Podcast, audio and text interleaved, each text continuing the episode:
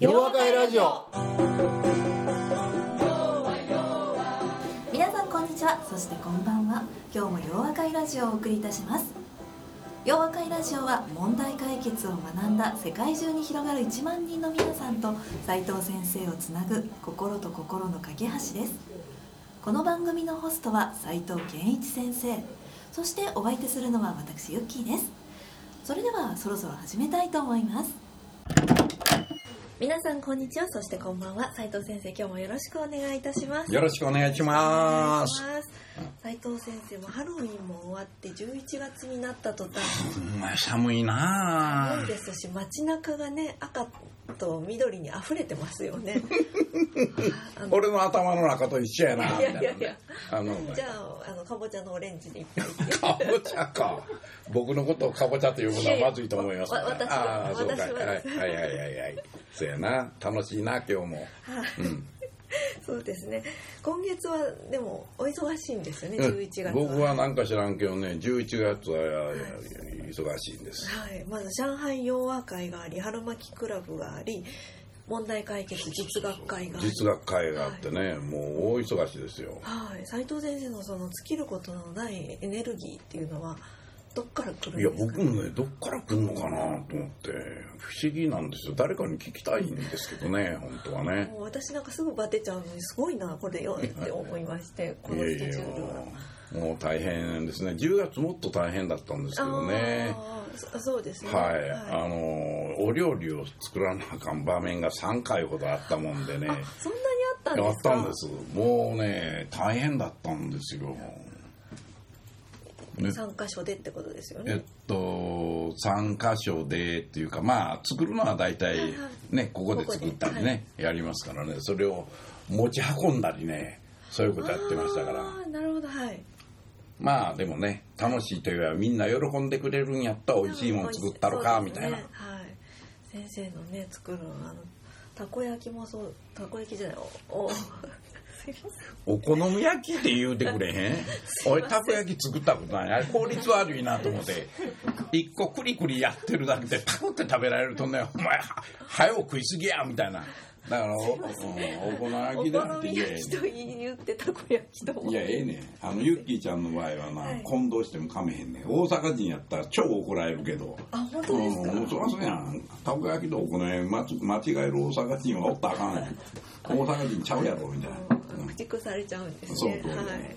私も離島とかにね行かされてしまう場面になるのかもしれないですね。そうだね。はい。はいでもあの食欲の秋がそうですね。来てるので、はい。お料理もいいかと思います。はい。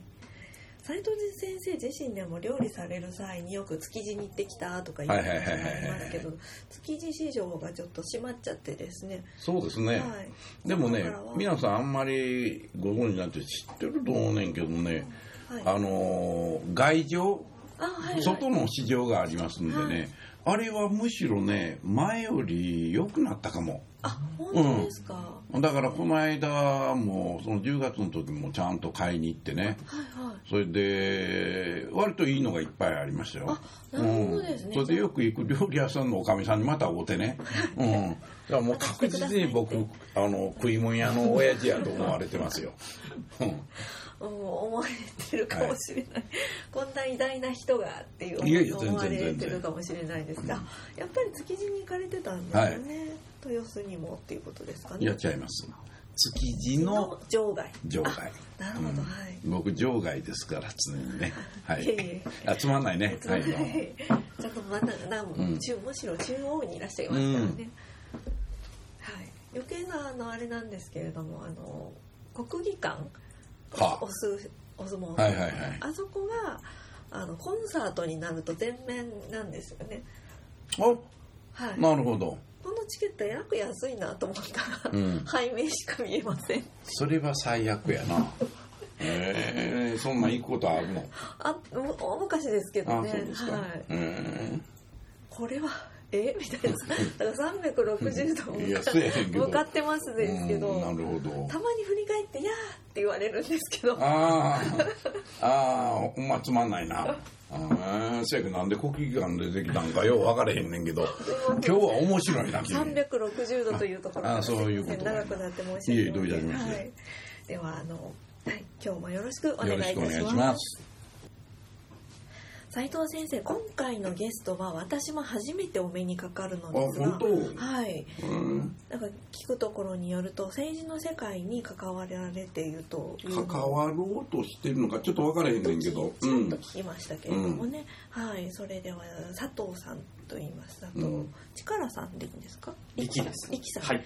佐藤力さんですね。かっこいい力入ってるな今日入ってますね、はいいや普通ね力って読ませるよね。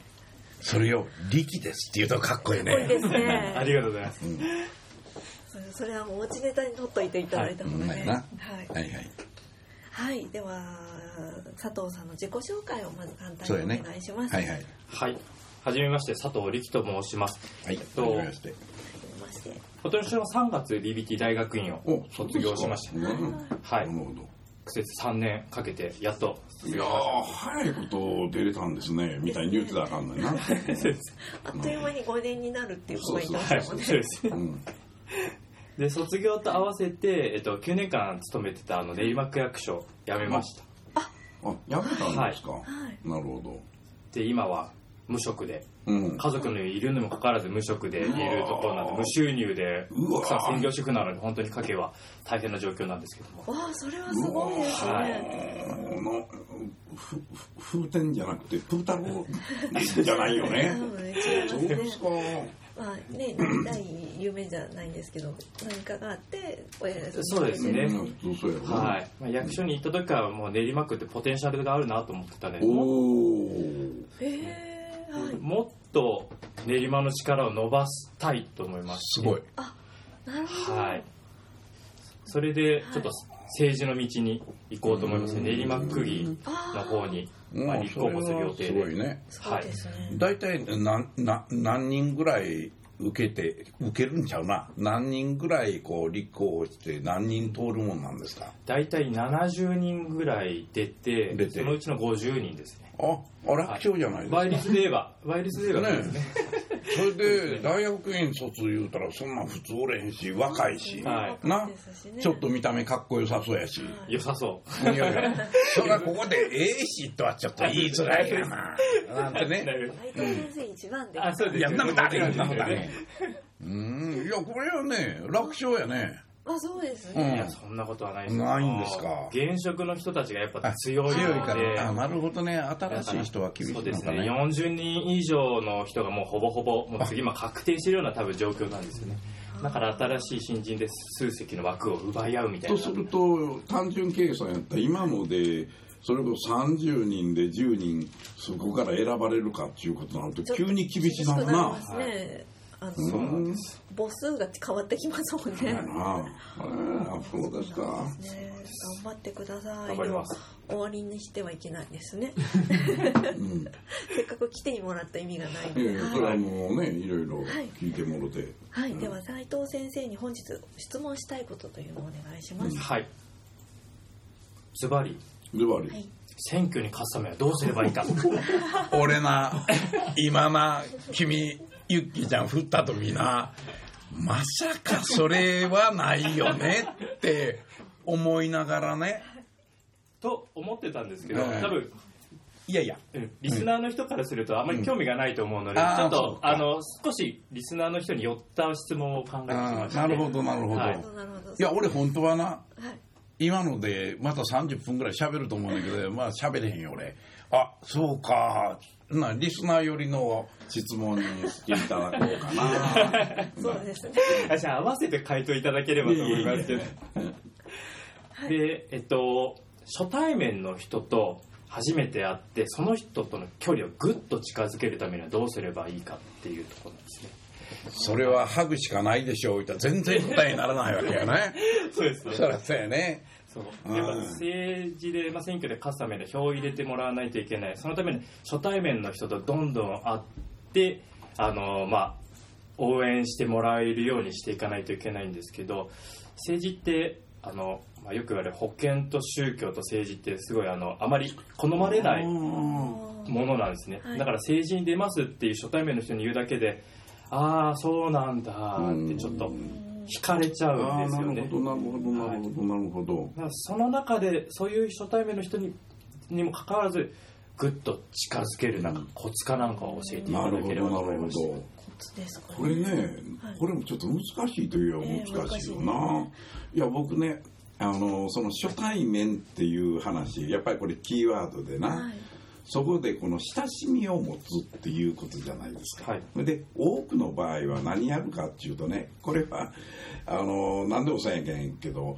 あの共通点をこう見出そうとするわけですよね。だからなんとなく「えご出身そこなんですか?」とかね「え学校そこなんですか?」って。いわゆる一般的には共通項を探し出してねそれをもとにいや親しくなれるよねってこう思っちゃうと思うんだね。ところがね僕はこれ最初に佐藤さんが言われたやつでその選挙にって言われた時もああこいつちょっと難しいなってで僕は割と BBT のお人たちに、まあ、大学院生なんかにね昔言われたのは「いやなんで選挙に出られないんですか?」っていうことをよく言われたんですよっていうのはおそらくね、僕はなんかそういうのうまいやろうと思ってたんやけど、基本的には僕はまず無理やと。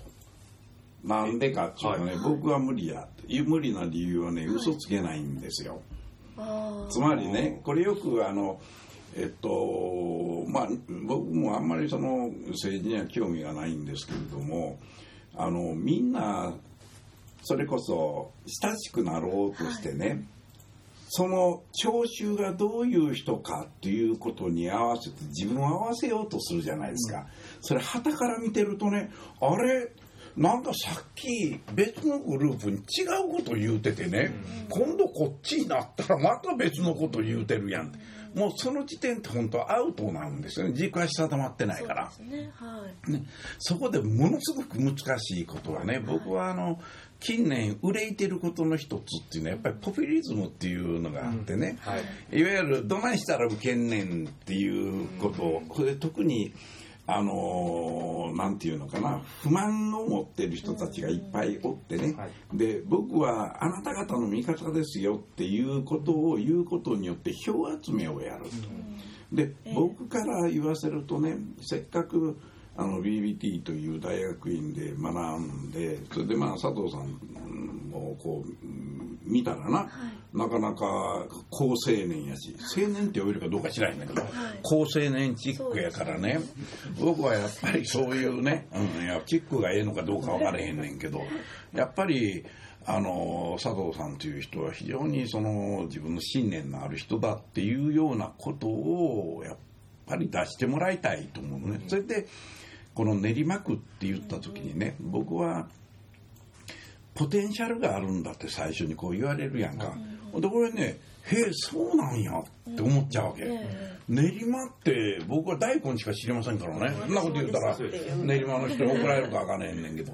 でもそれはねやっぱり住民の人にとってみたら自分たちがあの子供たちも安全で安心でねみんながあここに住めてよかったよねっていうような状況をを作ってもらえる人がいるとすならばそれはやっぱりあのみんなはそういう人を大事にしたいと思うんですよだからまあ僕はあのポピュリズムっていうことはやっぱりこれが世の中を滅ぼすことにつながっていくんでねその路線票集めを目的にやっちゃいけないと。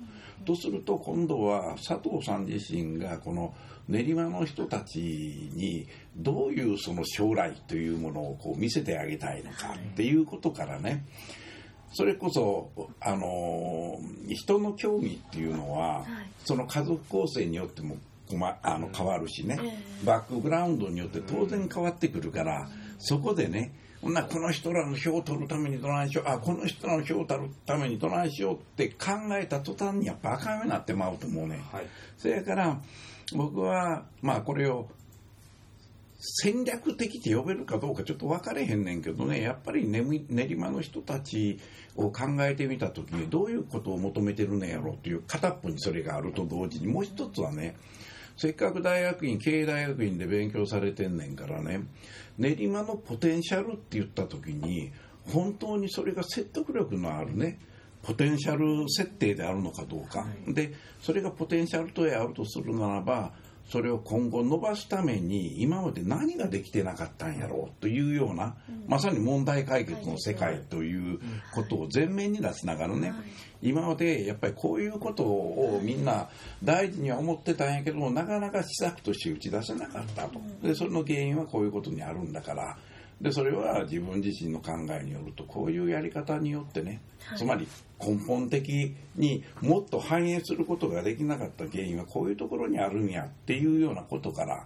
それが分かるとそれの裏返し的な取り組みっていうのが解決の方向性があるんでね、でその中でそれこそ最も重要なこの3つということに取り組むべきであるっていうのがね最も説得力あると思うね、だから世の中的に言うね、なんかなんか知らないけどあの歯の浮いたような言葉っていうのを言われてもね、全然おもろないっていうかもう聞きたくないみたいなことになるんでね。まさにその地に足のついたっていうのはちょうど、ね、問題解決の世界でともすれば企業の業績を上げたいっていうことはこれは地方をどういうふうにしてね、さらに魅力的にするのかっていうことと一緒やと。だからまさに魅力づくりをどうするのかっていうことでね、でまあそれこそあの練馬に来て住みたい人たちがいっぱい出てくるとかね、あるいは練馬で住めないかも分からへんけどそこで働きたいんやっていう人がいっぱい出てくる状況をねどうすれば作れるのかっていうようなことがねあの訴えることができるとねそれは僕はやっぱりさっき言われたみたいに30人で10人入れるかっていうことになるとちょっとハードルが高くなってきたんやけど、そういう正しいことをすることがねやっぱりあの多くの人の支持を受けそれでそのうちまああの十分理解できない人がまたそのああいう佐藤さんっていう人なかなかこう真摯な人でねあの誠実な人だねっていうことになってくると今そういう人たちがいないもんやからだから余計にね彼のその希少価値っていうのが上がるんじゃないのかなって思うわな。まあ基本的にはやっぱり僕らは問題解決というものの考え方を学んできたんやからその考え方をね、はい、しっかりと前面に出し、やっぱり信頼されることですよ。もう確実に、ね、今信頼できるあの政治に携わる人ってなかなか信頼されないからね、はい、だからむしろそれを自分でしっかりやっていくことによってね、そのうち区議会じゃなくて国政に出るというふうになってきたらね、いいですね。ええんちゃうのかなっていうふうに思いますけどね、はい、どんな感じ？僕の今の考え。あかんか？あ僕はですか？いや俺今言ってたんやけど、はい、いやそれちゃうんちゃいますか？とか。かなっていうことはないよね。そんなことはないです。もうそれが王道だと思います。王道だよな。そうですね、うん、それ王道ができない人がいるからこそ僕もあの政治に対してちょっと不信感も持っているので、うん、そうやな、はい、それでせやから出ようって思ったわけやな。そうですね、うん、いいや。今のが一番効くかもしれないですね、うん、僕もそう思うな、はい、そやからそれからもう一つね、はい、できればねあの思うねんけどあなた自身の仲間っていうのかな、はい、あのいろんな仲間がおってね。それでその仲間の人でたまたまその人はいわゆるいや僕か私か分かんないけど幼児教育について自分がこういうふうなことを考えててね。だから私はその幼児教育のことについて一生懸命考えそれをあなたと一緒にそのことについては自分の考えもいわゆるサポーターとして述べることができるとかある人はいや私もあの家に介護しなければならない。あのご両親がおってねこの人たちがどうあれば幸せになれるのかずっと考えててで私はこういうふうな考えを持ってまさに佐藤さん自身が考えられていることをそういうふうにしながらこの介護の世界の中で発展させることができるみたいなそういう仲間がね、いいてそれでサポーターとしての役割を果たしてくれるとねすごくいいのかなって思ったのね。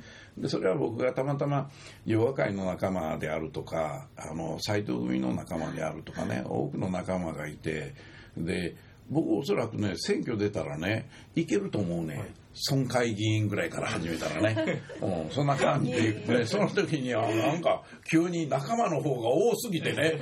あのちょっとここの村の人口を超えてしまいました。みたいになるか分からへんけどね。僕やったらやっぱりそういういろんなあの考えを持ってて素晴らしい考えを持ってる人たちをやっぱり自分のチームメンバーにしてね、はい、でみんなでこう訴えていくということをやったらええと思うね、それからなんか俺孤独なゲームはやっぱりしちゃいけないと、でそのためには当たり前やねんけど佐藤さん自身があのみんなから信頼されているんやっていうことをね見せなあかんっていうことやな、まあ、そうなると先々が非常に楽しくなるっていうのかな。チャレンジングやけど、あの問題解決の世界はねやっぱりあの成功確率の高い方法を考え出すのが大事やと思うね。ね、だからあのなんかドン・キホーテみたいにね風車に向かってブワー走ってブスーってああかんかったってこれあかんわけや。問題解決の人っていうのは、ちゃんと緻密にね、い。ろんなものを分析しながら、それで片っぽで、うん、信念をしっかり持ってるから、だからこれがね、すごく強みになるんやと思うよね。あと、あの、最初にハグしたらいいよっていうのと一緒で、私もずっとサテライトのラジオ局にいたんですね、うん、で出待ちみたいな方がいるんですけども、はい、その人とやっぱり目を見て両手で「ありがとうございました」っていうのをあのきれいにっていうか自分からパッて話さなくってそこで「はは」っていう感じ。ちょっと手を借りると「ありがとうございます」うわ握り合うてるやんけ。ユッキーちゃん僕してもろたことあれへんでみたいな、ありがとうございます、はい、っていう感じにしてあのすぐ次すぐ次っていかなくて、うん、あの最後まで「ありがとうございます」って言うとやっぱりファンがつくんですよね。言うね 言うねその時に手袋はめてたらあかんでとかそんなんあんの？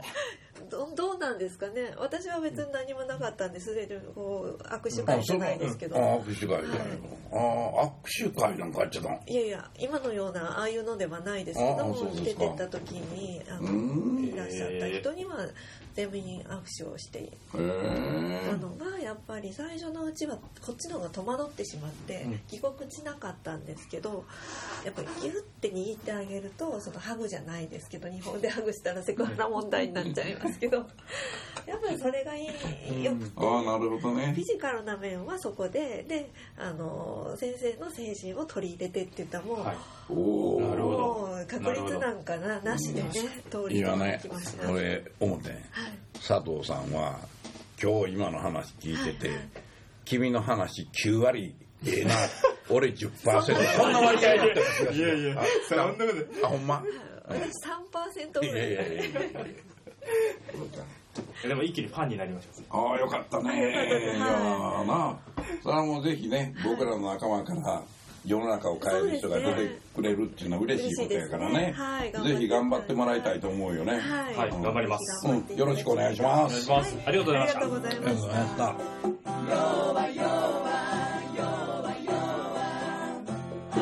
洋和会ラジオ。それでは皆さんまた次回お耳にかかりましょう。お相手は斉藤圭一先生と私ユッキーでした